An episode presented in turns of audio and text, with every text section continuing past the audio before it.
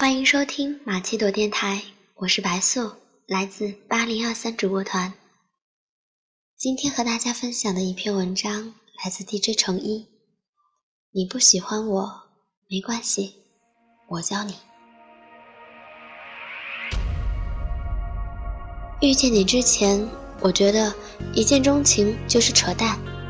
凭什么才见过一面，什么都不了解就喜欢了？太过夸张。也只有小说里才会出现，但这个世界上好多事本来就是没有道理的，尤其是爱情。在遇见你之后，一见钟情变成了我的座右铭，天天挂在嘴边。我还记得第一次遇到你的场景，黄昏的校园很是静谧，你背着单肩包走在林荫道上。余晖洒下，整个人显得温暖而宁静。就是转角处的惊鸿一瞥，便一发不可收拾。那天，我就像个小偷一样，悄悄地跟着你。你戴着白色耳机，边走边哼唱着，一首一首都是我熟悉的旋律。那时我欣喜若狂，想着听同一首歌，是不是就离你更近一步了？之后。你上了一辆与我家背道而驰的公交车，我站在马路边上看着这辆车离开，心里暗自发誓：你就是我将来的男朋友了。那个时候年少轻狂，总觉得喜欢就要在一起。我不知道当时哪来的自信，连你的班级和姓名都不知道，就到处打听你。当时学校有几千人。要找到你这么一个身影，真的有点难度。就在我几乎要放弃的时候，却传来了你的消息。我把它归因于缘分。有缘的两个人，无论命运如何捉弄，总会有无形的线牵引着他们相遇。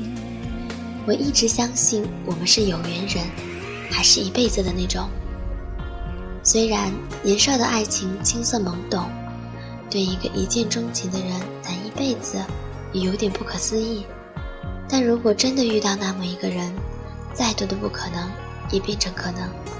我一直觉得遇见你花光了我所有的运气，而追你花光了我所有的勇气。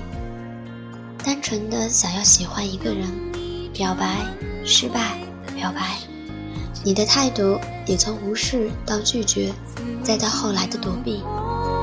最后，你终于忍不住无奈地问我：“到底喜欢你什么？你改还不行吗？”当时听到这句话还觉得好笑，现在想想，这么明显的拒绝，要有多没心没肺才能笑个，才能笑得像个傻缺一样？即使这样，我还是坚持不懈地缠在你身边。只是这次你默许了我的存在，因为这回是以朋友的身份，我用放弃表白。换来了一个朋友的位置，默默地守着你，分享你的喜怒哀乐，感受你的悲欢离合。这么多年，我对你的喜欢，从最开始的突如其来，到之后的潜移默化，再到如今的日积月累，年少的誓言还在脑海中清晰地浮现，只是那张倔强的脸庞已经逐渐隐藏。你看。即使没有你的配合，走不到一辈子，我一个人还是走了一阵子，好长的一阵子。其实我也不知道这一阵子还有多长，只是想告诉你，趁我现在还喜欢你，能不能不要错过我？即使你现在还不喜欢我，也没关系，我教你。教你怎么喜欢我。